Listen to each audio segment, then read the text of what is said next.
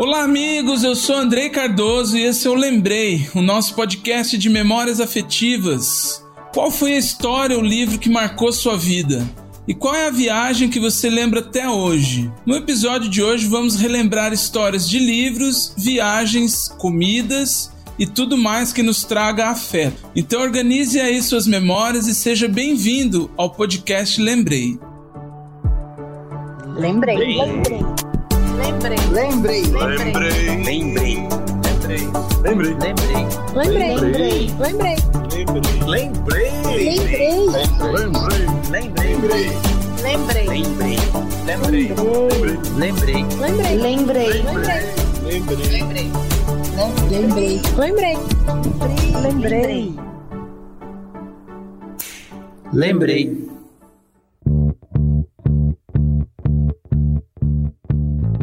Salve, salve, queridos amigos que acompanham o podcast Lembrei. Começando esse episódio onde falaremos de memórias afetivas de livros, viagens e afins. Para me ajudar nesse papo, hoje eu conto com a participação especialíssima dele, que é jornalista, escritor, podcaster, documentarista, fotógrafo, aprendiz de cozinheiro e principalmente um colecionador de afetos. Fala Everton Tobassi, como é que está? Eu falei certo seu sobrenome?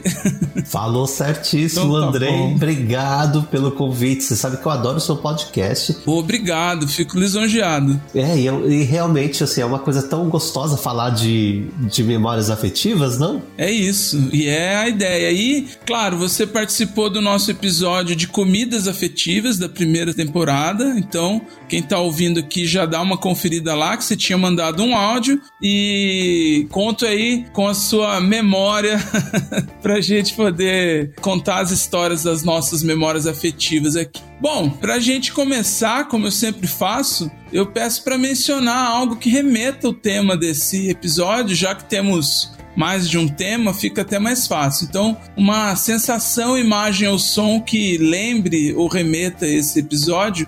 Eu vou começar aqui. É, a sensação pra mim é, desse episódio é de terminar um livro. Não sei se acontece com você, mas sempre que eu termino um livro que eu tô gostando muito, eu fico meio órfão, né? Você fica assim, e agora, né? Tem um luto que você vive ali, né? Ter terminado. Apesar de ser ótimo você ler um livro e terminar ele, mas fica aquela sensação de, puxa, e agora? O que, que eu vou fazer, né? Não sei se acontece isso com você, mas pra mim é muito comum. Nossa, é verdade. Não só livro, mas série também. Às vezes série de TV. é. Sério, agora sério, é verdade. É verdade. Eu, às vezes, fico protelando ao último episódio ou os últimos episódios, Aham. porque eu falo, nossa, não quero terminar.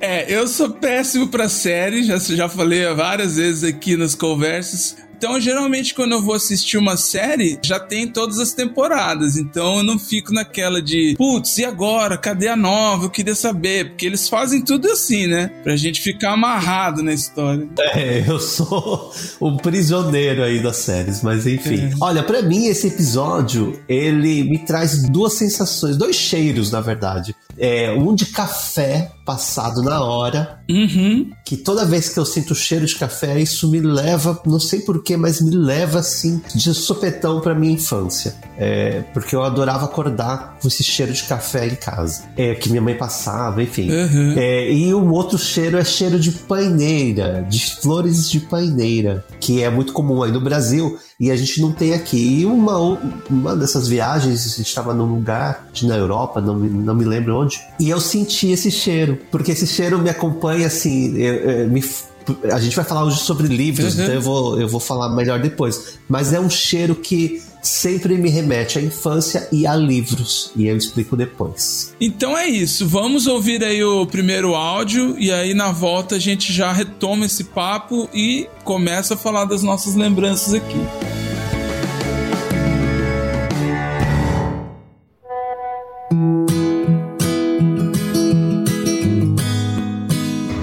Sou a Raquel, moro em Curitiba. Tô acabando de sair aqui da Biblioteca Pública do Paraná. Como eu tento fazer com alguma frequência, eu passei uma boa parte da manhã aqui na biblioteca. Hoje é sábado, então é o dia que eu posso vir. E esse é um costume que eu tenho já desde muito novinha e que eu mantive em todas as cidades onde eu já morei, no Brasil e no exterior. Passar a manhã de sábado numa biblioteca é um dos meus programas favoritos. Meu amor pelos livros, eu não lembro direito quando começou. Deve ter começado aos sete anos, quando eu aprendi a ler. Mas o meu amor pelas bibliotecas eu lembro bem. Eu tinha 12 anos e foi quando eu conheci a, né, uma biblioteca. É, eu mudei de escola e na minha escola nova tinha biblioteca e era uma biblioteca aberta. Na escola que eu estudava né, antes, tinha uma estante de livros, mas os livros eram não podiam ser pegos, né? A gente não podia ir lá e pegar emprestado. Eles eram usados pela professora em atividades na sala de aula. Então ela trazia, a gente fazia atividade na sala e depois devolvia. E aí nessa escola nova, quando eu descobri que a gente podia pegar os livros e levar para casa, eu achei aquele lugar mágico, fantástico, maravilhoso. E eu gostava tanto desse lugar novo que eu tinha descoberto que eu passava o recreio inteiro lá. A gente, eu e uma amiga minha que também gostava, né, da, da biblioteca, a gente simplesmente passava o recreio entre as estantes, olhando os livros que a gente queria pegar para poder levar para casa. Então esse era o meu recreio né, nessa escola nova. Daí já ali no começo da, da adolescência, eu conheci a biblioteca estadual né? Era a biblioteca pública da cidade, né? Lá em Belo Horizonte. Eu era de Belo Horizonte.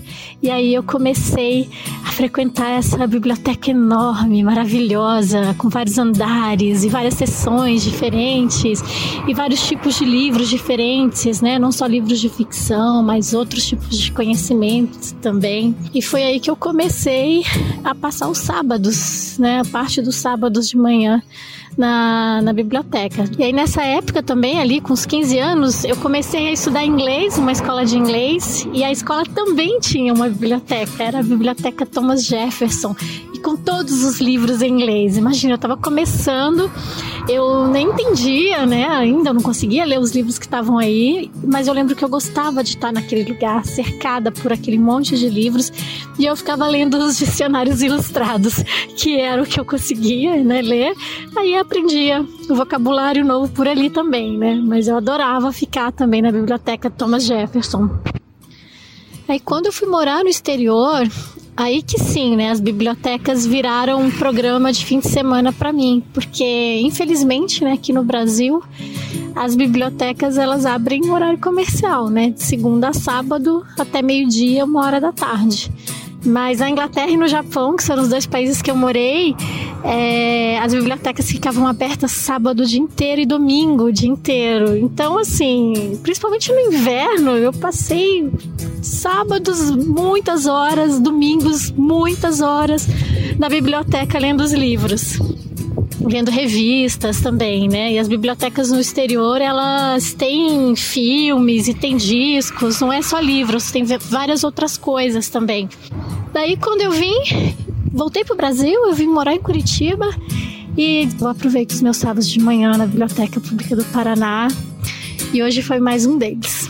Tô voltando para casa agora, depois de uma manhã cercada por livros.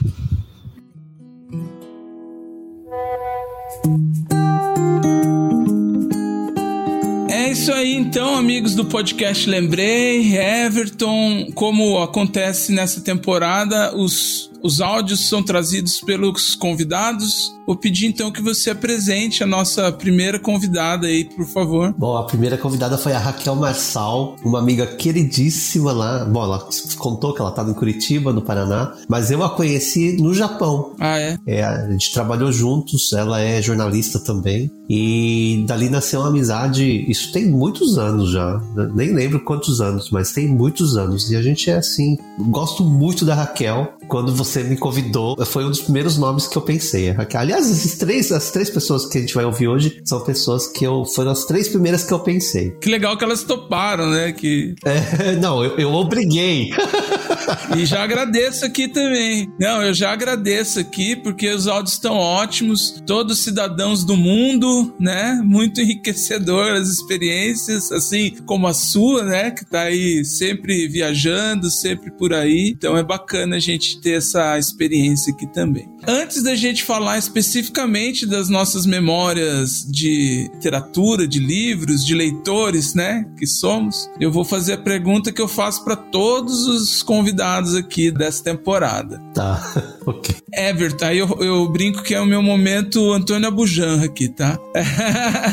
Everton, qual que é a sua primeira lembrança da vida? Ah, nossa, primeira lembrança. Você sabe que eu, às vezes eu fico, eu paro para pensar nisso. Uhum. E eu acho que minha memória mais antiga, mais antiga, é uma imagem que eu tenho do- da minha avó, é, por parte de pai, me segurando. E eu lembro assim, chu- chuva, né? E ela cantando uma música em japonês, uma música infantil de chuva. Uhum. E, e é engraçado, minha mãe fala assim que é impossível. Olha só. Porque eu- a minha avó morreu quando eu tinha dois anos. Ou seja, é, é desse período, dos dois primeiros anos de vida. Aham. Mas é muito claro pra mim essa imagem. São duas imagens que eu tenho da minha avó. Essa e ela me carregando nas costas, porque a gente morava num sítio.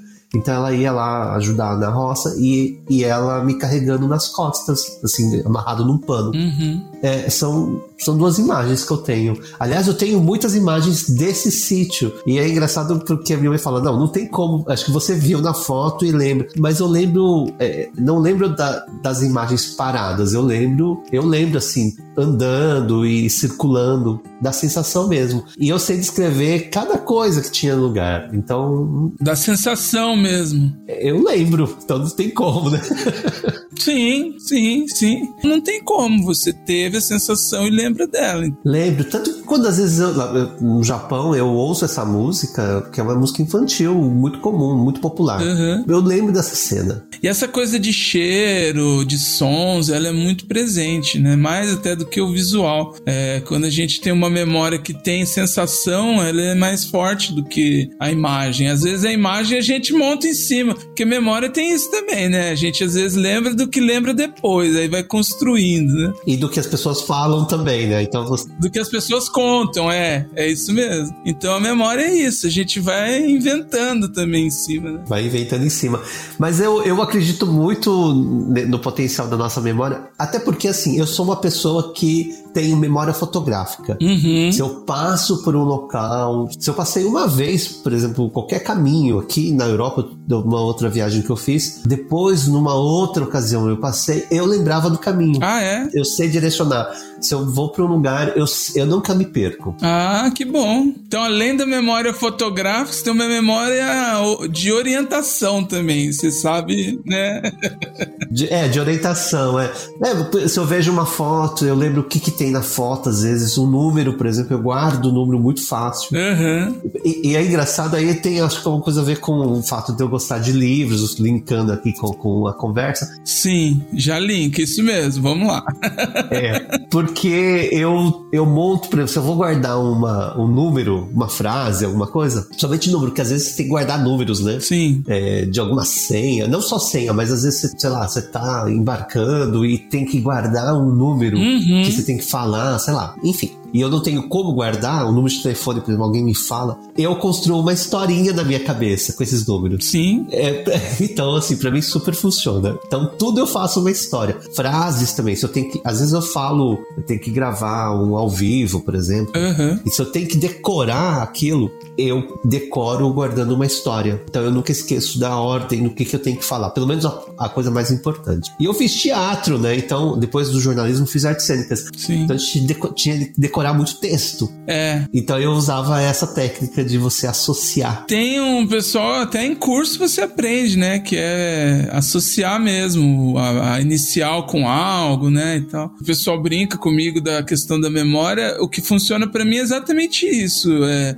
até agora, não sei se em algum momento vai esgarçar essa memória, mas eu tenho uma memória associativa. Então, se eu lembro de um ano porque é o ano que eu era vivo, que eu fazia alguma coisa, que eu tinha eu lembro do que eu fazia, lembro do filme que passou, que eu assisti, da novela que passava, da música que tocava. Então são memórias associativas, né? Não é que é uma capacidade de armazenar, não é nada disso. A gente associa e aí uma coisa puxa a outra, né? É assim que funciona. Mas você sabe que eu, eu converso com as pessoas mais jovens hoje, Uhum. eu acho que a gente guardava muito mais coisas antigamente, Sim, com certeza. porque a gente não tinha Google Maps, a gente não tinha smartphone, Perfeito. então você tinha que guardar mesmo o número de telefone de casa. O exemplo é você pensar hoje quais os telefones que você sabe. Antes eu sabia todos, eu não sei mais. O telefone da minha mãe, o telefone da minha digníssima companheira. É.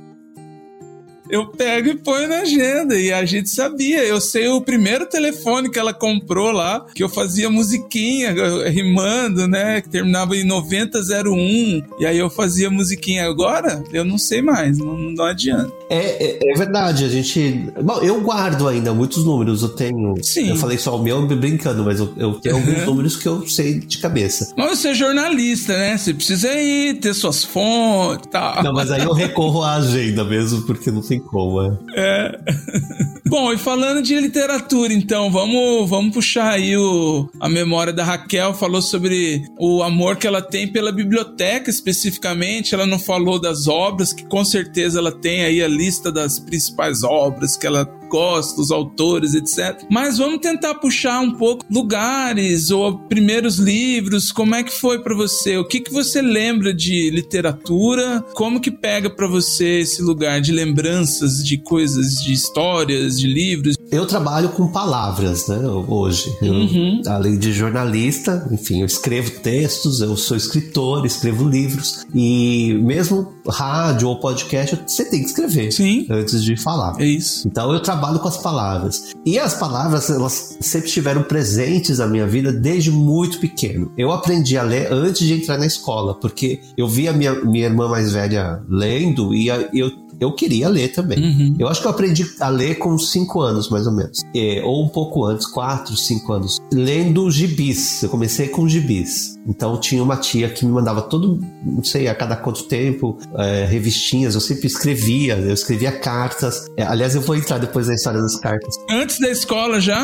Antes da escola. Olha só. E, assim, cartas mega simples, mas escrevia. Sim, sim. E, e eu lembro que aí eu entrei na escola, aí aprendi a ler eh, aos sete anos, né? Quando eu tinha nove anos, pertinho de casa, duas quadras de casa, tinha uma biblioteca municipal. E aí eu fui lá, por minha conta, fiz uma ficha Ah, e aí eu comecei a ler os livros da biblioteca. E eu lembro que a primeira coisa que eu li foi a coleção completa do Monteiro Lobato. você morava em Taubaté nessa época? Não, eu morava em Ibitinga, no interior de São Paulo, Ah, capital tá. nacional do bordado. Aham. E eu acho que eu li praticamente quase tudo que tinha daquela biblioteca até a minha adolescência. Não tinha, não era uma biblioteca grande, mas eu adorava. Sim. Então, assim, a, a Raquel contou essa história da biblioteca e para mim também me traz muitas memórias afetivas. Ah, livros bi- bibliotecas, eu também, na época de escola, depois quando me mudei para Taubaté, eh, já era adolescente de 14 anos, eu me mudei para lá. Eu, o lugar que eu passava todo dia o recreio era na biblioteca, vendo os livros. Eu adorava sentir o cheiro daquilo. Aham. Meu passeio preferido era ir numa livraria. Até hoje é ir em livrarias. Eu vou toda cidade, eu entro numa livraria. A gente tem cada vez menos, Infelizmente. infelizmente, né? Mas tem umas livrarias assim imperdíveis. É, Em Buenos Aires tem uma livraria não vou lembrar o nome agora. É, Buenos Aires é o lugar que mais tem livraria, né? De, assim, comparando estatisticamente com a população, né? Tem livrarias fantásticas. Uhum. É, acho- a maior livraria é no Japão, se eu não me engano. Ah, tá. Eu vou falar do Japão porque sempre que eu, é, eu leio em algum lugar, tá escrito que é essa livraria. Livraria, assim, livraria, não biblioteca, livraria, que vende os livros. Ela tem oito andares e fica. e é gigante. Você- qualquer coisa que você imaginar você vai encontrar lá. Tem livros até em português. Então eu adoro fazer passeios. em- No Japão lê muito, então eu tenho a sorte que, pelo menos lá, você, quase toda estação de trem tem uma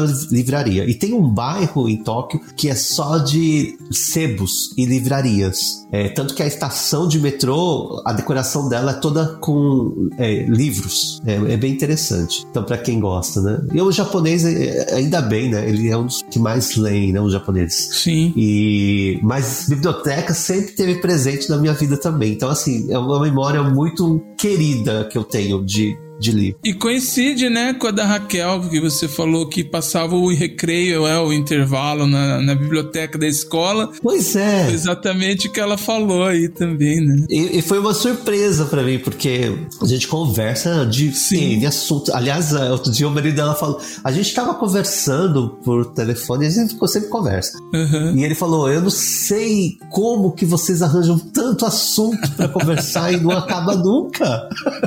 Que bom, né? Eu adoro pessoas que têm o assunto e que as conversas não acabam nunca. É sempre bom ter esse tipo de amigo, assim, né? É ótimo. Bom, eu, a primeira, eu fui um menino que li na época da escola, mas não era aquela leitura imersiva, assim, eu não tinha esse olhar que vocês tiveram, sabe? De, eu era mais visual, eu era mais da TV, da cultura pop, sabe? Então, óbvio, eu consumi gibi, consumi livros lá da série Vagalume, mas, felizmente, na minha casa sempre teve muito essa coisa da, da de comprar coisas de cultura. Então sempre teve disco, filme, fita. A minha casa sempre teve coisas físicas, né? Que a gente consome. E tinha livro. A minha mãe assinava o Círculo do Livro. Não sei se você lembra. É, Eu lembro, eu assinei também.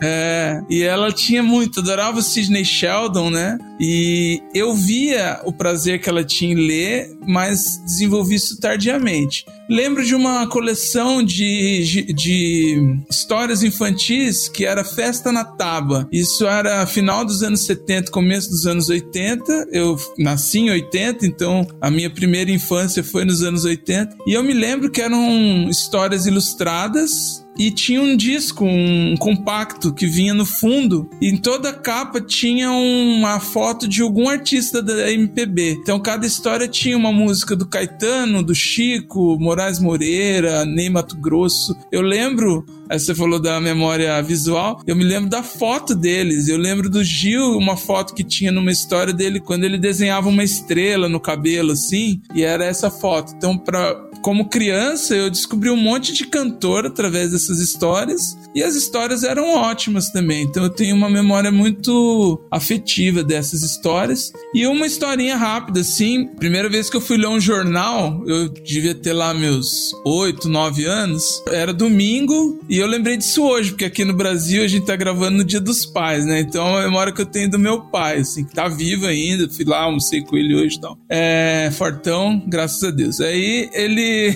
Eu peguei o jornal inteiro, aquele calhamaço de jornal do, do- de domingo, e fui abrindo pra ler com aquela dificuldade, imagina, pra uma criança, né? Aí o meu pai sentou do meu lado e falou: Não, presta atenção. Isso aqui você lê só o, a- o caderno que você quer ler. Você não precisa abrir e ficar com o jornal inteiro. Você tira aqui o caderno, ó. Esse é de esporte, esse é de notícia e tal. E essa é uma lição pra vida toda, né? Meu pai, uma hora vai embora e eu toda vez que pegar um jornal vou lembrar dele me ensinando. E é uma coisa que eu gosto. Hoje, infelizmente, a gente só consome mais o eletrônico, né? Eu detesto ler pelo celular, mas é muito mais prático, né? Muito mais fácil. Mas eu sinto falta, às vezes, até daquele cheirinho ruim que tem a, a folha do jornal, que eu adorava receber. Pegar o jornal domingo, às vezes mais de um, né? Um, em mídia, né? Da, de um jornal, e ler. Passar ali lendo amanhã, pelo menos. Então, o meu pai que me deu essa lição aí. Você gosta de jornal também? Como que é a sua relação de jornalista? Eu tava aqui já querendo falar sobre essa história, Aham. é, porque eu, é, graças a Deus também, em casa, assim, sempre teve muita coisa de cultura, muito livro, a gente sempre teve muito livro Uhum. em casa, então isso estimulava bastante. Meu pai, eu lembro dele, ele lia, então eu sempre tinha livros em casa, então eu eu já gostava disso, da, da leitura, por causa desse estímulo dentro de casa. E jornal também. Eu lembro que a gente assinava dois jornais, a Folha e o Estadão. Uhum. Então, desde pequeno, desde pequeno mesmo, eu lembro que sempre tinha jornal em casa. E foi aí que, nossa, eu, eu cresci lendo até hoje, né? O meu exercício matinal é ler. Hoje eu não leio, o- eu tô fora do, do Brasil já há muito tempo, Sim. mas eu é ler notícia. Eu acordo e vou ver. Aliás, toda hora eu tô vendo notícias, né? Sim, é. Seu ofício, né? Isso já- é, é minha profissão, é. Mas desde criança, eu antes de ir pra escola, eu lembro de abrir o jornal e ler pelo menos algum caderno. Caderno de notícias. Uhum. Eu lia assim, passava o olho geral e lia alguma, pelo menos um texto antes de ir pra, pra escola. E isso me ajudou muito, porque assim, eu sempre fui muito bem em redação, enfim. É, e uma outra coisa que eu queria falar, eu não posso deixar de falar, porque eu lembrei, Fale, fale. que essa coisa da biblioteca, né? Uhum. Eu tinha uma fascinação tão grande pela biblioteca, eu até me passou, da, quando era pequeno, em ser bibliotecário, Uhum. mas não tem nada a ver comigo, É, é, quase foi seduzido pelo seu prazer ali, né? pelo prazer, mas enfim, o trabalho não é aquilo, não é ficar lendo livro, né, do bibliotecário, eu tinha uma ilusão diferente. Uhum. Então, eu, que que eu fiz? Eu construí, comecei a criar uma biblioteca em casa. Meu sonho, acho que até hoje se eu tenho esse sonho, de ter uma biblioteca em casa com livros físicos, né? Então, eu comecei, eu frequentava muito sebo. Então, todo o dinheiro que eu ganhava, eu trabalhei, eu comecei a trabalhar desde muito pequeno. Uhum. Eu gastava em livros. Eu estava sempre com o livro na mão. E, e- e um dos livros que eu acho que me marcou muito a minha infância foi o Ilha Perdida, A Ilha Perdida, da série Vagalume, que é o primeiro livro da série Vagalume, da Maria José do Pré, do Pré, ou do, Pré, eu acho que é. Enfim, e o, me marcou porque ela se passa em Taubaté. E eu fui morar em Taubaté depois. E obviamente fui procurar essa ilha que não existe, né? Acho que não existe. Nunca achei. Aí Eu, eu, como sou mais novo de três irmãos, eu herdava muita coisa dos meus irmãos, né? Então a série Vagalume era uma delas, que eles já estavam numa outra fase e aí eu pegava ali o, o rescaldo. E lembro também de um livro, de uma série, que era um livro em que você escolhia o caminho do personagem. Eu lembro dessa. E aí eu até comentei isso com os meninos aí do Japão, que são mais ligados em RPG, em cultura nerd. Aí eles falaram, ah, era um livro de jogo. Aí eu falei, bom, não sei, pra mim, naquela época, eu achava que era um livro que eu escolhia o final. Era assim que eu tratava. Não, não tinha uma relação de, de, de RPG, de não sei o que, né? Mas é isso, assim, eu também não tive uma. Eu tive um período, pri- principalmente da adolescência, que eu li pouco, assim, porque eu fazia curso técnico, tava ligado em outras coisas, e você sabe que leitura é prática mesmo, né? Você vai se isolando. Aí quando adulto eu fui correr atrás do prejuízo. É, sabe um erro que as pessoas. Porque eu acho que muita gente tem isso, é- essa coisa assim, nossa, eu tenho que ler, eu tenho que ler. É. E aí é, vai ler depois adulto. É. E aí vai ler e vai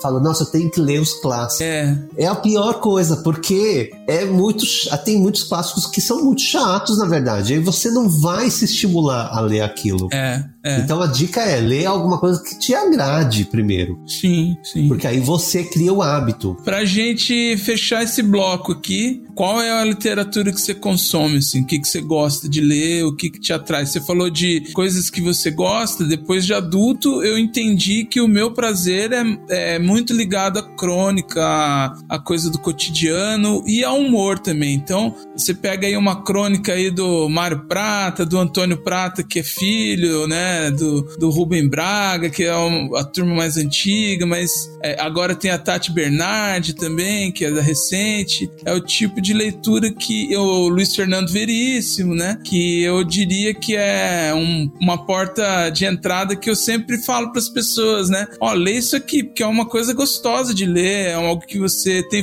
familiaridade, né, então para mim é isso. Gostosa. É, e é bom porque são curtos também, então se facilita, é, porque não é muito comprido. Exato, exato, exatamente. É, não, eu adoro todos esses que você citou, mas eu, eu leio muito, eu adoro não ficção. Uhum. Até por causa, acho que, da minha profissão Sim. jornalista, então. Aliás, estou escrevendo um agora, que é também uma narração histórica. Ah, tá. Então, assim, eu, eu sou muito apaixonado por ouvir histórias. Acho que todo mundo tem uma história para contar. Sim. Todo mundo tem um legado para deixar. E eu acho que as pessoas elas não, não, não se dão conta disso. Então tá, Everton, eu vou colocar o segundo áudio aqui e aí a gente retoma em seguida, beleza? Beleza.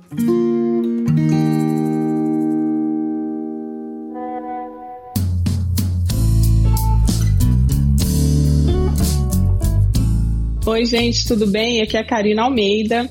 Eu sou jornalista, professora de português e moro na Carolina do Norte, nos Estados Unidos. Primeiro queria agradecer o convite a todos vocês do podcast Lembrei. Muito obrigada, estou feliz de participar e espero que vocês gostem da memória afetiva que eu tenho para compartilhar, que é sobre viagem. Né, mais especificamente sobre viagem de infância e de carro. O meu pai sempre gostou de viajar de carro e desde, desde que eu era pequenininha, e olha que eu já tô com 45 anos, tá, gente? Então é memória antiga, né? A gente é de Belo Horizonte e, e viajava principalmente para Bahia, porque uma das minhas tias sempre morou lá. Ela se casou com um baiano e morava numa cidade bem perto de Ilhéus, né, que tem praia, que é super bacana. Então, geralmente nas férias a gente ia para lá. E de carro, meu pai dirigindo, minha mãe, eu e meu irmão mais novo. É uma lembrança que eu tenho muito gostosa porque eram 14, 15 horas de viagem e hoje eu penso, não achava cansativo sabe? Nem, gente, talvez para o meu pai, para minha mãe, não sei, mas a gente, eu e meu irmão, a gente nem sentia, porque era tão gostoso, né? Ver as paisagens diferentes, as paradas, a gente ficava ansioso para esperar, né? Algumas paradas específicas que a gente já planejava por causa do sorvete ou de um doce de leite gostoso. Ah, tal lugar tem leite ao pé da vaca, que eu particularmente não gosto, mas a minha mãe gosta. Ou tem um pão com linguiça, né, que é muito típico e a gente adorava. E, né, enquanto a gente era pequenininho, também tinha questão do, da área para brincar, de correr, de parquinho. Então era assim uma farra pra gente. Sempre adorei. E ah, não só para Bahia, a gente viajava também para o Espírito Santo ou no interior de Minas, era muito comum porque a gente ia para a cidade do meu pai ou para algum outro lugar na região da Serra do Cipó, que é uma área muito bonita, pertinho de Belo Horizonte também. Enfim, até hoje eu adoro viajar de carro e acho que é bacana a forma de, de conhecer a região, o país. Quando morei no Japão, fiquei muitos anos lá, uns 12, não explorei tanto o Japão de carro porque eu não dirigia e foi uma opção pela praticidade, porque ai, para que, que eu vou tirar carteira, dirigir com uma inglesa, se eu estou aqui numa região que o transporte público é incrível, né? Muito mais prático e econômico. Então, viajei muito pouco de carro. Explorei mais o Japão com metrô, trem-bala, avião, etc. Mas, enfim, agora aqui nos Estados Unidos, a ideia, eu já estou com dois filhos pequenos, a gente já começou, eu e meu marido, a gente já começou com essa tradição também de querer explorar o país de carro. É isso. Ah, tem um detalhe. Fiz a última viagem com com meu pai. Meu pai tá vivo, graças a Deus, vai fazer 80 anos em outubro, com muita saúde, mas ele já não quer mais viajar dirigindo. Então, às vezes eu tenho essa memória com muito carinho, ao mesmo tempo um pouquinho de tristeza e saudade, porque eu sei que não vai acontecer mais. Então, a nossa última viagem foi em 2016, que eu fui passar férias no Brasil. E aí a gente fez isso, eu, meu pai, minha mãe meu irmão, é, de Belo Horizonte até Guarapari, no Espírito Santo. E foi uma delícia. Foi muito bom, porque aí já é um outro olhar, né, da gente adulto, mas maravilhoso do mesmo jeito. Eu gosto de, de ver a decoração típica de cada lugar, os costumes, o sotaque, os pratos típicos, né? Então foi uma delícia, as paisagens, sempre tem alguma coisa, né, que chama atenção, a natureza muito bonita. Então é isso. Essa é a minha memória. Espero que vocês gostem e até mais. Beijo para todo mundo.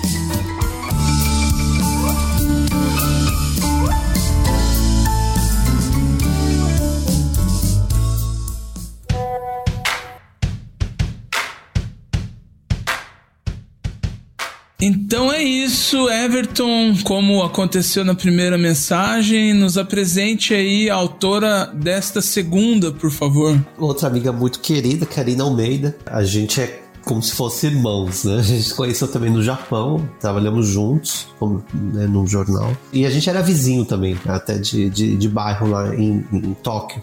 Então foi muito, foi muito legal, assim, conhecer a Karina e, e até hoje a gente conversa toda, praticamente todo dia. A gente também é outra que o assunto não morre. Uhum. Eu gostei muito do que ela falou porque é muito parecido comigo também. Eu, eu tenho muitas memórias aí de viagens de carro quando eu era pequeno. Fazia muitas viagens de carro. A gente viajava muito. Eu lembro, nossa, a gente viajou muito de carro quando eu era pequeno. E tinha uma cena que eu fico pensando hoje, gente, que perigo isso. Uh, teve uma época que meu pai tinha uma pampa. Eu nem sei se tem mais esse carro. Ou seja, que tem uma carroceria atrás. Uhum. Então, quando a gente viajava, obviamente não cabia todo mundo lá dentro da, da cabine. Sim. Então ia minha mãe, meu pai, a minha irmã mais velha, que era meio chata. E aí eu e minha irmã mais nova, somos em três. E a gente tinha umas cadeirinhas assim pequenininhas que a gente era pequeno, a gente colocava atrás e ia lá atrás segurando assim na, na gradinha, da, se protegendo do vento, porque imagina, gente, é uma estrada, a gente pegava a estrada, às vezes ia na casa de um tio meu que morava, a gente morava em Bitinga e eles moravam em Matão, que é o que uma hora de carro, Uhum. mas você pega a estrada. E eu fico imaginando hoje, gente, olha o perigo que era fazer isso. E às vezes a gente levantava porque vinha aquele vento forte, ou quando passava numa lombada, a gente pulava junto porque era divertido, mas era muito perigoso isso. Eu não, hoje eu não imagino fazendo. É, isso é um, um clássico do- dos jovens aí naquele, né, anos 80, porque a gente não usava cinto, Não usava cinto, né? Tinha aqueles carros que a- até a Melina participou de um episódio de carros aqui e eu falei, ah, ia lá atrás na- no bagageiro. Ela falou, ah, no chiqueirinho, cada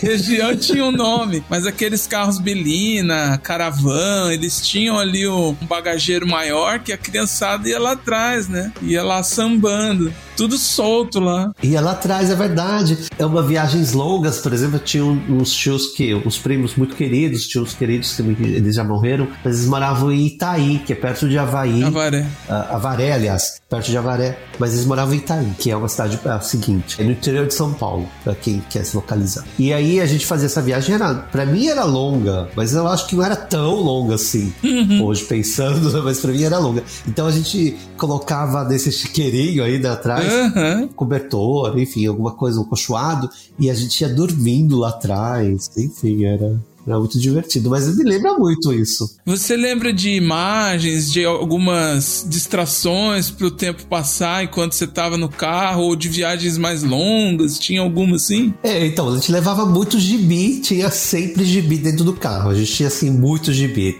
Porque minhas irmãs também gostavam, sempre gostaram de ler. Até ela. A minha irmã mais nova não lê muito. Mas a minha, eu e a minha irmã mais velha, ela é também jornalista. Aham. A gente divide aí paixões, né? Parecidas. É, então a gente tinha muito, muito livro. Mas a gente adorava ficar vendo a paisagem também da janela Sim. ficar vendo as coisas passarem. E eu lembro assim de lugares específicos que a gente adorava ver. Por exemplo, à noite, voltando, tempo eu voltava à noite. Tinha ali no interior de São Paulo tem muita fábrica Uhum. e tinha fábrica de maquinários. Em Matão tem duas, tinha, não sei se tem ainda, duas fábricas de maquinários agrícolas. Uma chama Peixe e a outra Tatu. Aham. Então o símbolo dessa peixe era um peixe que era luminoso Uhum. e o tatu era um tatu. Então assim, era a gente adorava, tinha que ver na volta esse peixe. Era o marco, né, da viagem, né? Era um marco, é. Ai, olha o tatu. E aí era aquela coisa. A Bíblia falava, olha lá o tatu. E, Ai, o tatu. E hoje eu penso, nossa, que ridículo você vê o símbolo de uma empresa brilhando ali, né? É, mas a gente, dadas as proporções, quando tá viajando, você também marca, né, os lugares. Ah, já passei por tal ponto, né, e tal. É, é comum. né? É, e daí vem a imagem, pra mim, né, as- a, memória fotográfica. É, Quando passava, por exemplo, a gente ia visitar, é, eu morava no interior, né, em Vitinha, mas sempre tive parentes em Taubaté. Então a gente fazia essa viagem, Uhum. que aí sim era uma viagem longa, longa assim, cinco horas, não é tão longa assim, seis horas. É. E, e passava, quando passava pela marginal, tinha- São Paulo pra mim era uma coisa de outro mundo, né? Quando a gente passava pela marginal, tinha lá o Play Center. Nossa, aquilo pra mim era o máximo. Nossa, o Play Center vem todas, todo episódio, ele tá aqui. É, eu tenho lembrança de uma viagem que a gente fazia para Angra dos Reis, que o meu tio tem, mora lá ainda, antes de Angra, não é em Angra, é entre Angra e Paraty, é, acho que é Mambucaba o nome do lugar, que é onde tem umas vilas da, dos funcionários da usina é, nuclear. De Angra. Que, inclusive, é que o meu pai trabalhou lá. O meu irmão do meio nasceu nessa, nessa vila que a gente morava, que eu não, não, não eu nasci depois, em outra época e a gente sempre teve uma relação próxima. E essa viagem é muito legal de fazer, porque você vai pelo litoral, né? Então você vai beirando as praias. Aí tinha uma vila é, Taretuba, que é onde gravou Mulheres de Areia. E eu me lembro que era uma vila de pescadores e a gente comia um peixe frito lá, entendeu? E ó para você ver, aí já vai associando as coisas. Eu me lembro muito de ler nessa numa dessas viagens que a gente foi para esse lugar, um gibi da Marvel que era Wolverine contra Justiceiro, era um especial assim. E eu fui lendo aquilo como e eu li o gibi assistindo um filme, né? Era como se eu estivesse vendo um filme.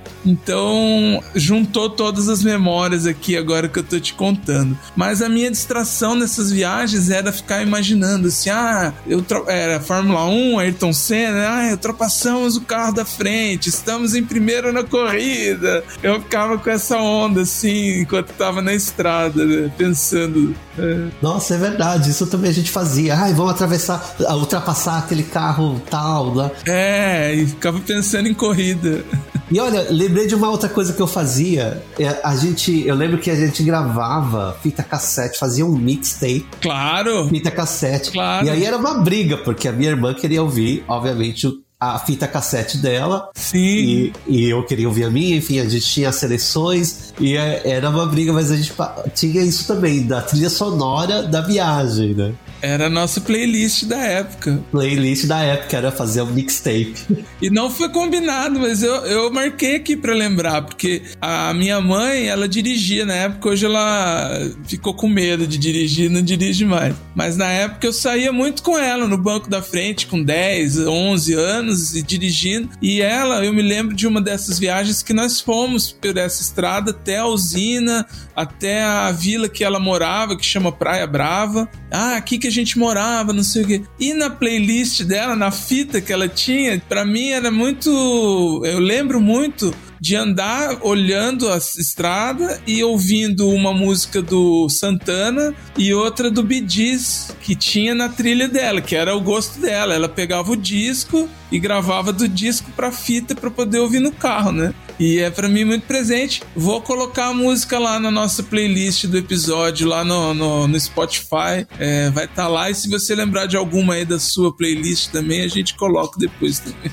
É, eu acho que eu não vou lembrar assim, exatamente das, das músicas, mas eu lembro das, do, meu, do meu. Porque como a gente brigava muito, minha mãe falava, então vou ouvir eu vou tocar alguma coisa. E da minha mãe eram umas músicas japonesas antigas que a gente. Ai, nossa, aí. Ah, tá. Aí a viagem ficava chata, porque a gente ficar ouvindo aquelas músicas. Que aí ficava meu pai cantando, minha mãe cantando, e, apesar deles cantarem bem, mas a gente não gostava. Então, ou era música sertaneja, meu pai botava música sertaneja, que eu gosto até, música uhum. raiz, né? Música sim, sertaneja sim. raiz. Pra gente fechar esse bloco aqui, é, tem alguma coisa do Everton menino que gostava de viajar, que permanece hoje nesse cidadão do mundo aí, que uma hora tá em Nova York, outra hora tá em Portugal, né? Nesse, no, no jet lag aí.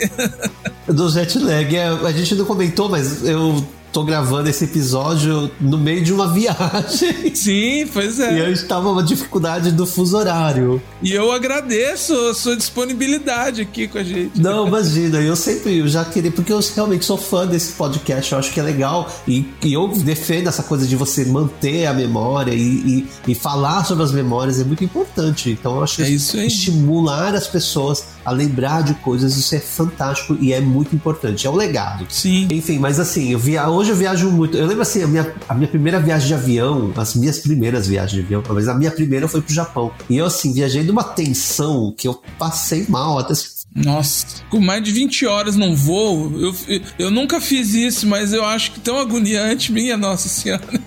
É, 30, é, o voo mais curto, se contar o tempo de espera, 30 horas, né? Era na, na época, porque eu fui por Los Angeles. Nossa Senhora. E na época ainda tinha, do avião era fumante, não fumante. Uhum. Mas eu, não, meu, meu maior medo era cair, porque eu tenho medo de altura, né? Uhum. E hoje, engraçado, porque é, como virou uma coisa mais frequente na minha vida, viajar, então é uma coisa, um, aquele processo todo do aeroporto, para mim, perdeu completamente a magia. Mas justamente, olha, nessa viagem, eu tava ouvindo aqui o anúncio, de, eu vim de Madrid para Lisboa, e eu tava ouvindo o anúncio lá delas falando dos portões, e eu lembrei no Brasil, porque eu acho, se não me engano, até a mesma voz, a voz do aeroporto falando. Uhum. Atenção, senhores passageiros. É, embarque pela porta. E, e, essa voz é uma voz que me lembra muito a minha infância. Eu lembro a gente ia levar os parentes que iam para o Japão para o aeroporto e ir para o aeroporto era uma era uma festa, né? Era um evento social, a gente se vestia. Sim. Era uma coisa Sim. muito de outro mundo para mim. E aí aquilo, eu lembro a primeira vez, falei, nossa, é uma coisa que eu queria muito fazer mais vezes. Mais vezes eu digo assim, vir ao aeroporto com frequência. Uhum. E hoje ficou uma coisa mais frequente na minha vida.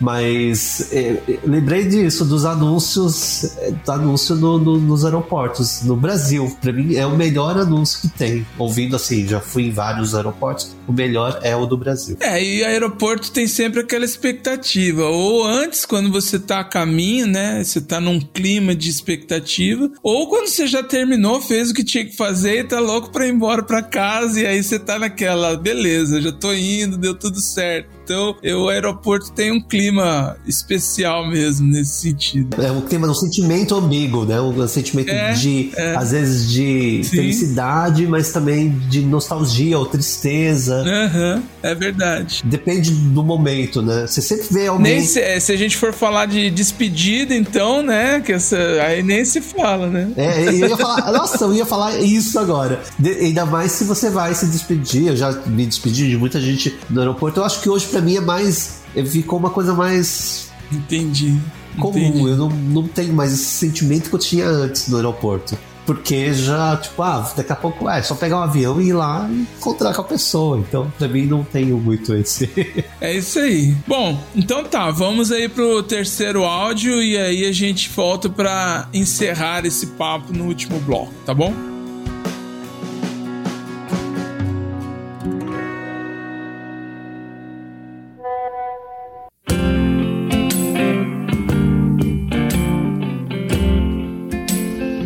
Olá, pessoal do podcast Lembrei.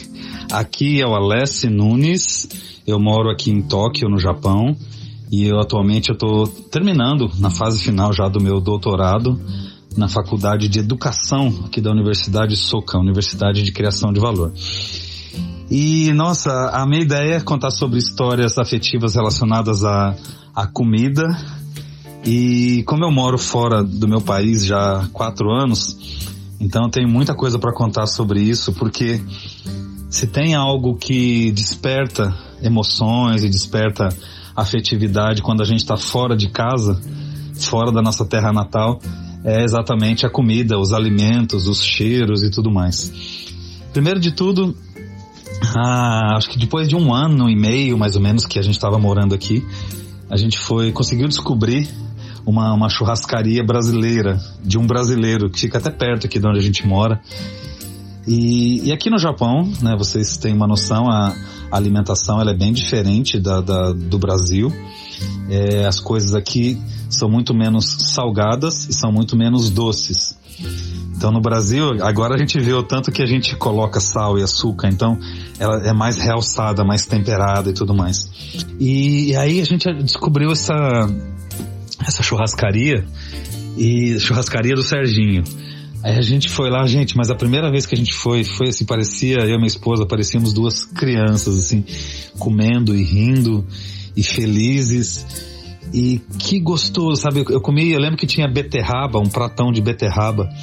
E a beterraba aqui no Japão, ela é meio, ela é meio anêmica, ela é meio desbotada, assim, né? Não tem gosto. Mas era aquela beterraba brasileira mesmo, essa vermelhona, assim. Aí eu comi o prato inteiro, assim, fui pegando, pegando, pegando, e salada. E as carnes, então, que gostoso. você se entupir de carne. e, mas é, o interessante ali foi exatamente o quanto isso faz parte, né? Ali fiquei refletindo. O que a gente come e o que a gente comeu na vida é o que constitui a nossa, nosso DNA, nossa, nosso físico, né? Tá na, na nossa memória, mas tá no nosso corpo também, né? Então foi muito gostoso, muito emocionante, assim, a gente relembrar um pouco o gosto do Brasil e o gosto da, da comida, da... Uh, eu, eu, por exemplo, eu nasci no interior de São Paulo, numa cidadezinha chamada Ourinhos. Uh, a gente come coisa muito ligada com a natureza, muito ligada com, com sítio, né? Eu, eu sempre comi muita, muita pamonha, muita coisa ligada a milho e tudo mais. E, e, até a minha segunda memória é, tá ligado com o Everton, que tá aqui com a gente. Há um, umas três semanas, ele, ele nos visitou e foi incrível, né? Porque a gente descobriu também no Japão que aqui tem milho verde e eles gostam, eles plantam. Porque aqui é meio complicado, assim, você tem que saber o que plantar e nem tudo que você planta uh, dá, porque a terra japonesa não é tão boa e a gente tem a questão do inverno aqui que é muito rigoroso, que o que quer que você plante durante seis meses não tem como cultivar. Mas, mas nessa época o milho verde veio à tona e aí ele veio nos visitar aqui em casa. A gente mora longe da casa dele. Ele fez uma viagem aqui para visitar a gente, até para conhecer nosso filho, Hiroshi, que agora está com 10 meses. E, e, aí ele preparou com muito carinho, assim. Ele trouxe várias coisas de milho que ele mesmo preparou. Um curau que estava delicioso, assim, dos deuses. Peçam para ele fazer, por favor. e ele, ele fez um bolo de milho também que estava maravilhoso. Coisas assim que quando a gente come, como é impressionante o quanto que é, traz, né? no meu caso trouxe muitas memórias da minha avó que faleceu em março desse ano e ela adorava fazer milho verde, fazer pamonha e cozinhar o milho, fazer suco de milho e ela mora no interiorzão também, então tem muito sítio lá, então aquele milho fresquinho, sabe, acabou de colher e aí a gente fazia, e aí aquela coisa da família, né? Então, para mim, a alimentação, a comida, ela, ela traz muita memória afetiva, principalmente ligado à família. Tá bom? Então são duas pequenas histórias, mas obrigado por me permitir compartilhar com vocês. Um bom programa e se cuidem bem. Tchau, tchau.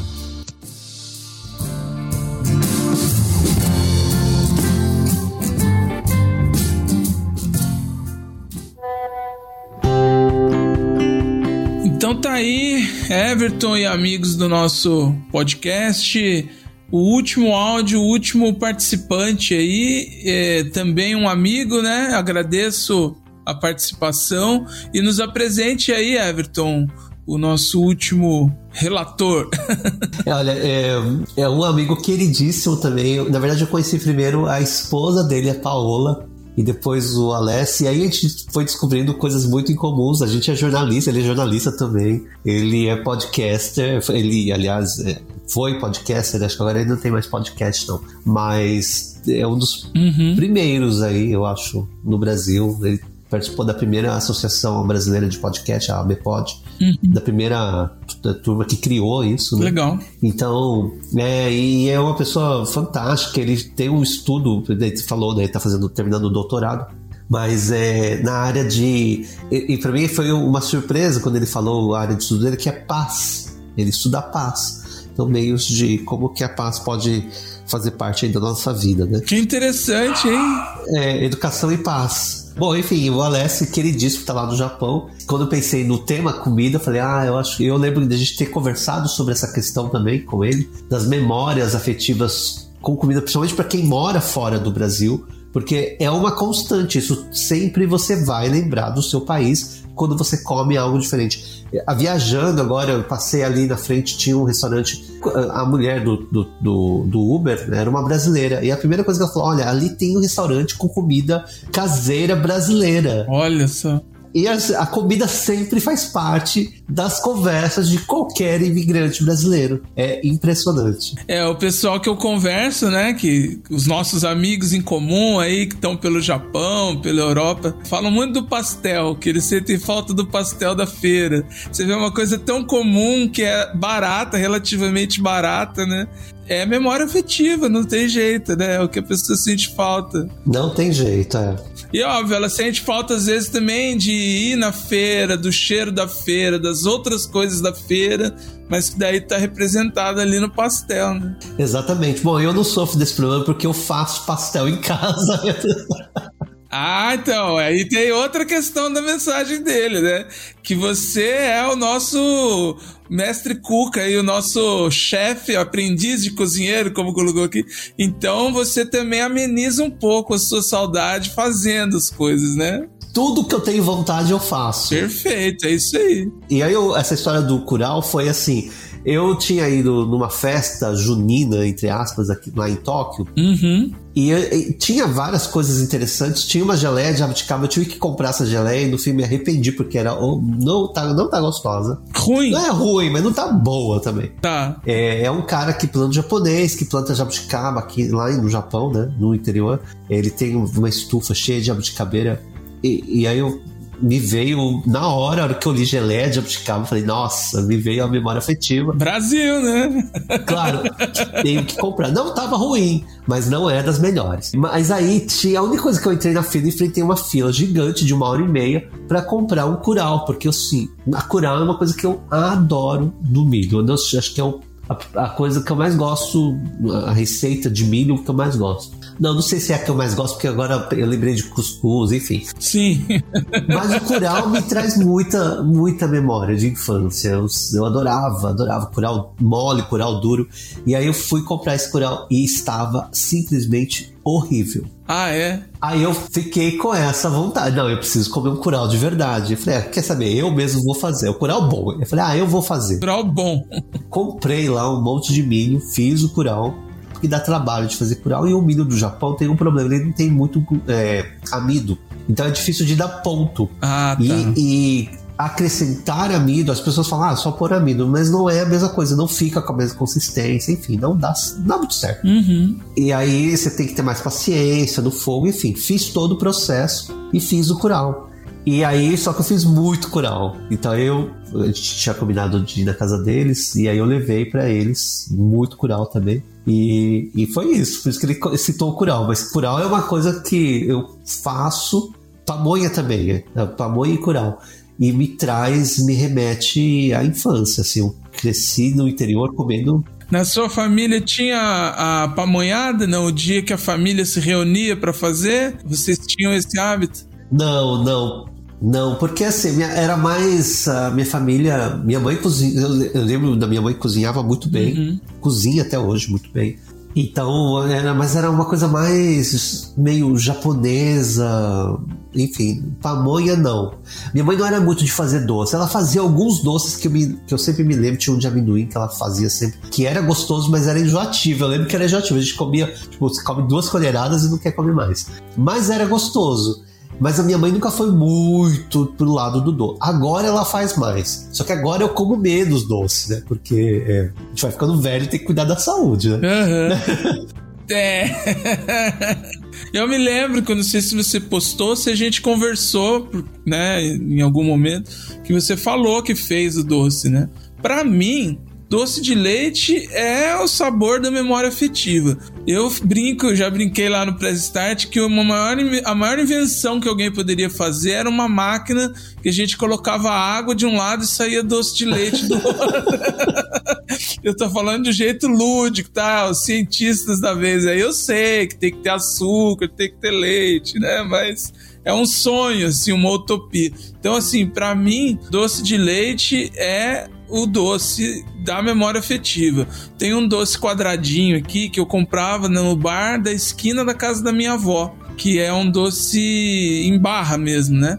E ele faz, é, eu disse que é uma receita aqui. E eu andei comprando agora, depois de adulto. Sempre no fim de semana comprava ali uns dois, três, um pouquinho mais, um pouquinho menos. que era essa memória afetiva. Mas, ultimamente, eu percebi que eles estão pondo mais açúcar e menos, é, menos leite. A, a receita já tá é, sucumbindo à crise econômica aqui no Brasil. E já não tá. Mas você sabe que uma coisa que eu muda, é, o Alessi comentou isso e eu, e o meu paladar mudou muito, muito, muito, muito. Ah, tá. É, porque no Japão é tudo muito menos, muito menos açúcar, muito menos sal. Sim. É mais equilibrado, né? Então você sente o sabor das coisas. Hoje eu sinto o sabor. Uhum. Café, por exemplo, eu não tomo com açúcar. É eu só café puro. Ah. Até expresso, é sem açúcar. Aham. E eu aprendi a sentir o gosto do café. Aham. No Brasil é muito maquiado. Eu acho que eu comecei a pensar muito sobre essa questão. Eu acho que as coisas têm muito sal, muito açúcar para maquiar a qualidade do produto, né? Pode ser também. É, como eu falei. E crise, né? O Brasil sempre viveu crises, então as empresas, as coisas que eram feitas, os processos, eles sempre teve que se virar. É, você pega aí uma curiosidade, né? Eu tava vendo lá um post do, do Marcelo Duarte, do Guia dos Curiosos, né? Falando do sonho de valsa. Ele vai contando a história do tamanho, foi diminuindo, não sei o que. Até que no fim ele fala que hoje o chocolate é feito com uma cobertura sabor chocolate. então é isso, a gente aqui vai diminuindo o tamanho, vai perdendo a essência das coisas por causa de crise. Vai trocando, é, vai trocando os produtos. É, eu lembro, por exemplo, eu vim pro Japão, fiquei muito tempo e a primeira, eu fiquei nove anos sem voltar. Quando eu voltei ao Brasil, a primeira coisa que eu quis comprar foi Aham, fandangos. é. Olha só que fandango de Aham. presunto. E quando eu coloquei aquilo lá, porque eu falei, nossa, eu adorava fandangos. Aham, Quando eu coloquei aquilo na boca, eu falei, meu Deus, como é ruim isso. como é ruim, pois é. Não é possível que eu gostava disso. Eu brinco muito com essa história do Fandangos, porque o vermelhinho ainda vai, que diz que tem gosto de presunto. né? Presunto, é. Mas aquele amarelo, não tem gosto de nada, aquilo, não tem. Não sei o sabor, não gosto. Eu, sinceramente. Eu tenho paladar infantil, mas também não é pra tanto? Agora, falando de memória afetiva, quais são as comidas da sua infância, o que te remetem, como eu- o Alessio falou, que lembra da avó, que, né? Eu, Pra mim, eu tenho umas histórias com bolo gelado que você citou, que a minha mãe sempre fez, rocambole de carne, que é uma coisa que ela sempre fez também, e uma história que eu até já contei, não vou repetir aqui, mas a palha italiana antes de virar moda, que nada mais é do que um brigadeiro com bolacha maisena, né? Mas agora é gourmetizado, tem toda uma coisa. A minha mãe sempre fez isso quando a gente era criança e era um doce que ninguém sabia o que era, porque era beijinho e brigadeiro, um olho de sogra ali de vez em quando, mas você via ali um, um quadradinho, uma bolotinha ali de chocolate com. Né? A pessoa achava que era pé, é, pé de moça, pé de moleque, não sabia direito. Mas aí comia um e não parava mais, né? E eu foi um dos doces que eu herdei, vamos dizer assim, que eu sempre fiz, é uma coisa simples de fazer e tal. E aí depois que ficou essa coisa sofisticada, né? E, é, e o meu pai nunca cozinhou muito pra gente, mas ele fazia um cuscuz que eu não sei diferenciar. Não é esse cuscuz que o pessoal faz na cuscuzeira, é um cuscuz que ele usava aquela farinha amarela numa forma e fazia com ovo, assim. E eu nunca gostei muito. Meu irmão que gostava ainda gosta. Era eu não sei o nome, mas comprava aquela farinha amarela num, que vinha num saquinho assim, tipo saco de farinha de, de, de trigo. E eu não sei o nome certo, mas ele fazia uma receita lá que ele misturava com. o- Eu comia porque era uma coisa diferente, né? Quando meu irmão pedia, era um sábado à noite, assim, ele fazia, mas dizer que eu gostava, não gostava. E churrasco, meu pai sempre foi o, o churrasqueiro da casa. E eu não herdei isso, não. Até hoje eu não tenho curiosidade, nem sei o que eu faço, consigo temperar uma carne por lá e tal, mas é uma coisa que eu não desenvolvi. Eu não sigo essa tradição dos homenzinhos brasileiros aqui, que são os churrasqueiros, né? E uma coisa que eu lembro muito também de memória afetiva, que em casa sempre a gente comia na mesa, tinha um certo rigor, sabe? Meu pai tinha que se servir primeiro, a gente esperar, essa coisa tradicional, antiga, assim. Né? E às vezes sábado, sexta-noite, a gente comia no quarto, assistindo novela ou vendo alguma coisa. E para mim é muito forte na memória até a toalha que a gente forrava no chão para não sujar quando ia comer um lanche no, no, quarto e não era, era a gente que fazia mesmo, não comprava, e fazia aqueles lanches no chamam de tostec aqui, eu não sei se sabe que você põe a você abre aquela sanduicheira e põe no, no, na boca do fogão e fica virando. Aí é, os meus pais faziam ali vários sanduíches de pompuma daquele, ou era uma massa de pizza caseira que minha mãe fazia. Então, os lanches eram feitos em casa, diferente. Anos 80, começo dos anos 90, não tinha tanta opção como hoje, assim, que você acha qualquer coisa aí pelo, pelo aplicativo, né? Então, para mim era muito forte essa, essa coisa. Ah, hoje tem algo diferente. Ah, hoje é dia de comer no quarto, sabe? Então eu tinha isso. Nossa, em casa também a gente tinha esse ritual de todo mundo comer junto, a janta pelo menos, o almoço às vezes não, porque tinha horário de escola, enfim. O pessoal trabalhava mais. A, o jantar era sagrado, todo mundo comia junto. Isso eu lembro. E almoços de domingo, minha mãe sempre fazia uma macarronada que até hoje eu fico pensando, nossa, eu gosto, mas não gosto, porque minha mãe cozinha demais o macarrão. Ah, é? e eu gosto de macarrão ao dente. É, mas me marcou, eu sempre lembro da macarronada. Macarronada e frango assado, era uma, é típico. É a memória afetiva, né? Hoje você já conhece mais tecnicamente, né, o sabor, o que é. você gosta, mas a macarronada da sua mãe te lembra outras coisas. Né? Macarronada e arroz grega da minha mãe. Uhum. E, e, tanto que eu lembro a, a última vez que fui ao Brasil, 2012, minha mãe fez e eu acho que eu comi só arroz. Fiquei comendo, comendo esse arroz. Eu gosto muito. Eu faço em casa também, mas acho que a comida da mãe, não sei, tem um tempero a mais. É. É diferente, é, é isso aí. E, mas tem várias coisas assim, nossa, você foi falando e fui lembrando também é, da gente. É, Neston, por exemplo, é uma coisa que me marca. Neston e uh, aveia láctea. Hum.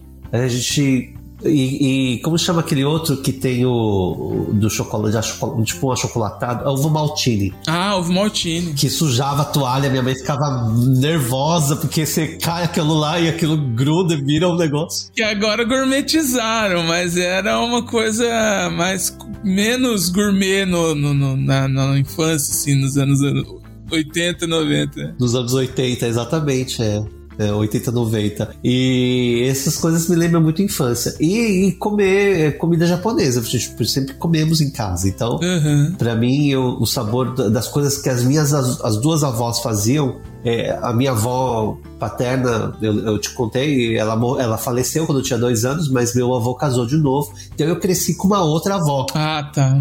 E essa, ela fazia sempre muita coisa, as coisas japonesas, né? Eu lembro muito de ir na casa dele, do meu avô, meu avô gostava que a gente ia lá e de comer muito coisa típica japonesa, que minha avó fazia. Coisas que você compra aqui no Japão no supermercado, ninguém faz em casa mais.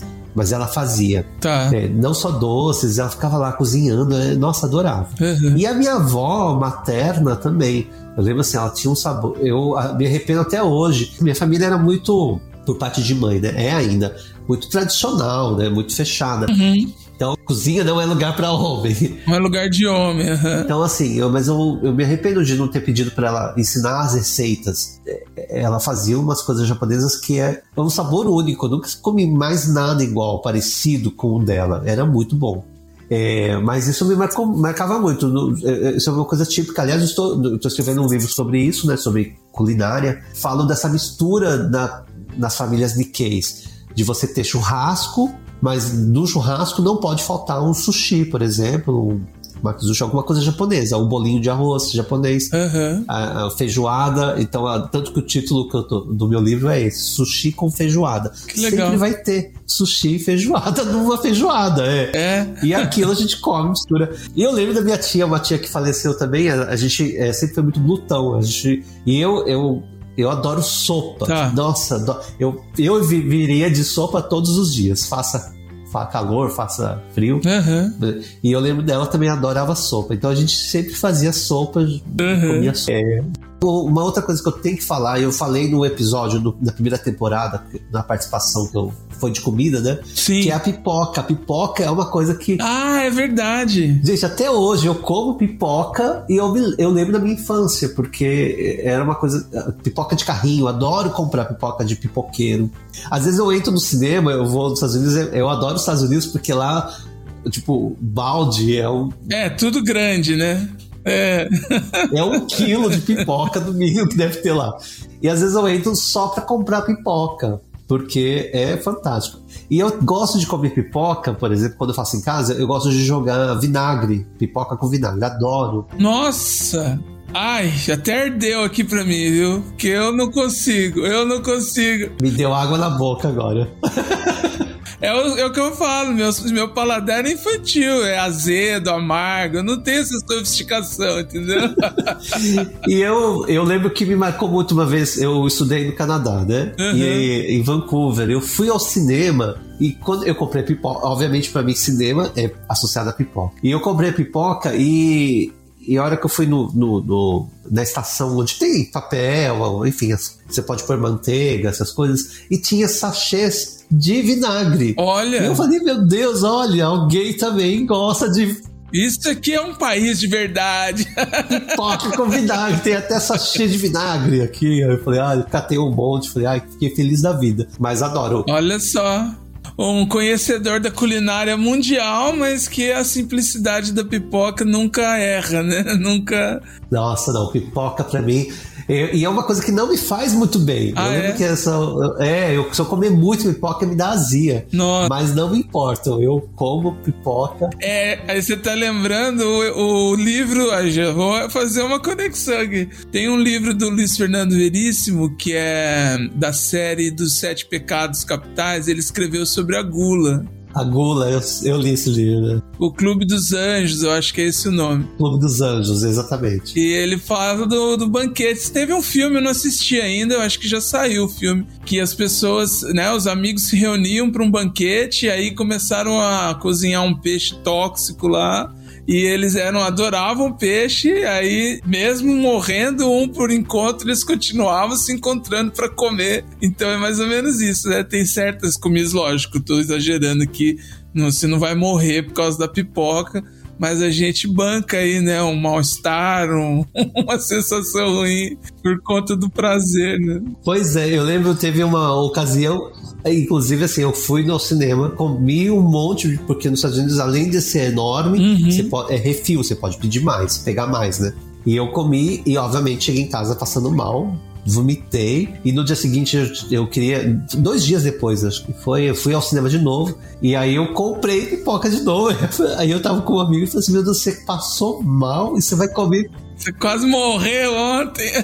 e você vai comer pipoca de novo. Eu falei assim, gente, não tem como. Eu tenho que. Senão eu não vou, eu não vou assistir ao filme. Eu tenho que comprar pipoca. Bom, Everton, pra gente não deixar o afeto de lado, né? Só pra fazer também um link. Cozinhar, né? Essa, esse prazer que você tem é uma forma de afeto, uma forma de cuidado também, né? Então, quando a gente pensa nisso, né? De o que eu vou fazer, o quanto fazer, o que eu comprar, tá relacionado a essa forma de afeto que tem a ver, tá no título aí do nosso episódio, né? E comida, viagem e livros. Eu também sou o- amigão que dá livro, eu sou o chato que dá livro, porque eu gosto dessa ideia de é, tentar proporcionar um prazer ali para a pessoa. Então, é, como a gente comentou, às vezes um livro de contos, de crônicas, que é uma coisa para quem não tem muito hábito, eu faço. E isso é uma forma de afeto. Então a memória afetiva também está nesse lugar. E eu espero que em breve a gente consiga aí, que eu consiga experimentar aí, ó, um banquete preparado por você. Pode caprichar no açúcar, tá? Tá, do sal e no açúcar, eu vou caprichar. É. Ah, e só complementando, André, antes de você encerrar, eh, você falou uma coisa que realmente é muito importante pra mim, essa coisa da afetividade. Aham. Tem duas coisas que eu falo muito para as pessoas. Primeiro, da questão da, da comida é a comida é uma forma de demonstrar afeto, porque você nunca vai cozinhar para o seu inimigo, por exemplo. Perfeito. Você não vai cozinhar para pessoas que você não gosta. Perfeito. Você sempre vai cozinhar para quem você gosta. Uhum. E, né? Então, isso é uma forma de demonstrar carinho. Você tá dando afeto para as pessoas. É isso. E também essa coisa de você, o que você põe para dentro. O Alessio comentou, né? Falou isso, citou, que a gente é formado é, desde pequeno, construído por essas comidas. Sim. E não é só pôr para dentro. Aquilo, aquilo ali é um, é um remédio. Antigamente não existia um remédio. A gente comia Sim. alimentos para tratar doenças. Então, essa consciência do que você está comendo é muito importante também. É uma forma de afeto consigo mesmo.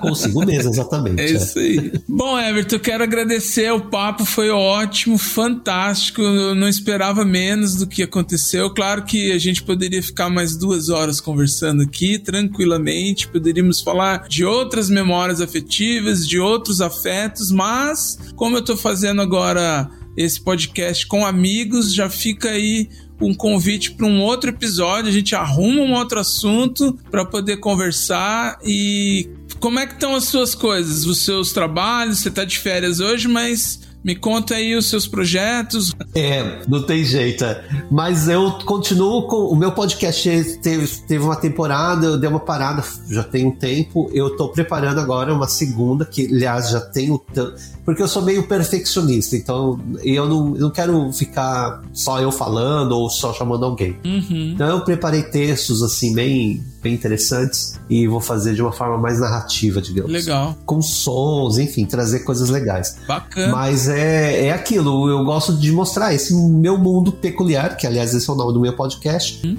A minha visão peculiar né, desse mundo é, em relação a vários temas, mas principalmente a Ásia, que é onde eu tô, né? Japão principalmente. Uhum. Então, meu podcast Mundo Peculiar, se vocês quiserem acompanhar a primeira temporada, tem algumas coisas lá, bastante coisa, aliás. E continuo, esse ano, então, retomo o podcast.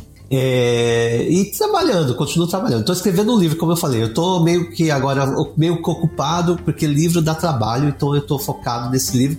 Sim. Agora que eu comecei com essa história de digital, influenciador digital, então eu tô fazendo mais coisas nas minhas redes sociais. Aliás, eu criei até uma outra rede, eto.world.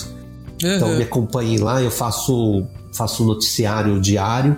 Então, e agora que eu comecei a crescer, essa, esse é o meu lado, mas eu nunca gostei de pôr os holofotes em mim. Uhum. Aliás, eu fico ainda mesmo fazendo, e eu tô impressionado com, a- com o crescimento das redes, principalmente o TikTok, por exemplo. Entendi. É, eu levei um susto, assim, que eu criei em um mês, eu já tô lá nos 600 seguidores, Uhum. muitos views, tem vídeos até com mais de 10 mil views. Que legal. É, e aí isso me assusta um pouco, né? Eu É. gosto de ter os holofotes em mim. Mas, enfim, é por isso que.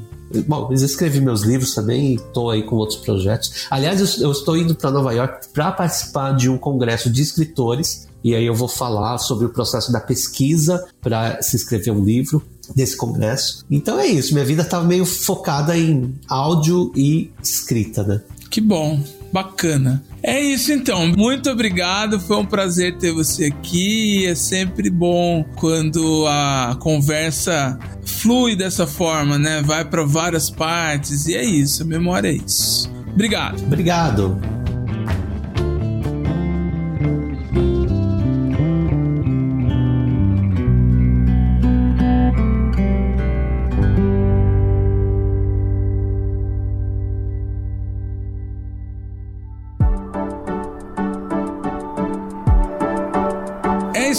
Queridos amigos e ouvintes do podcast. Lembrei, agradeço a audiência de vocês até aqui. Foi um episódio muito especial, muito bacana. Peço para vocês entrarem lá no site que é www.podcastlembrei.com.br. Lá vocês vão encontrar a foto dos participantes, as referências do- dos assuntos que a gente teve aqui e tudo que envolveu essa conversa. Também vai ter lá a playlist do Spotify, que é uma novidade desse dessa temporada. Eu coloco de 15 a 20 músicas que também façam referência ao que a gente conversou. Sigam nossas redes sociais. Nosso podcast é um podcast pequeno, então se você gostou desse episódio, indique para alguém, indique para as pessoas que você acha que também pode gostar. Dê a nota do nosso podcast aí no agregador que você costuma ouvi-lo. E é isso. Nos ouvimos daqui a 15 dias. Obrigado pela audiência. Um abraço e até.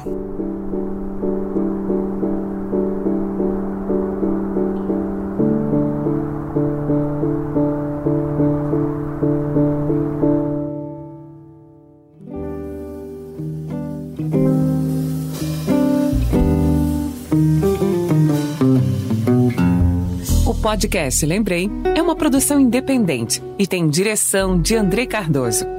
Apoio GL Áudios. Identidade visual Imagine Produções Digitais. Foi bom ter você com a gente. Esperamos você no próximo episódio. Lembrei, o seu inesquecível podcast de memórias afetivas.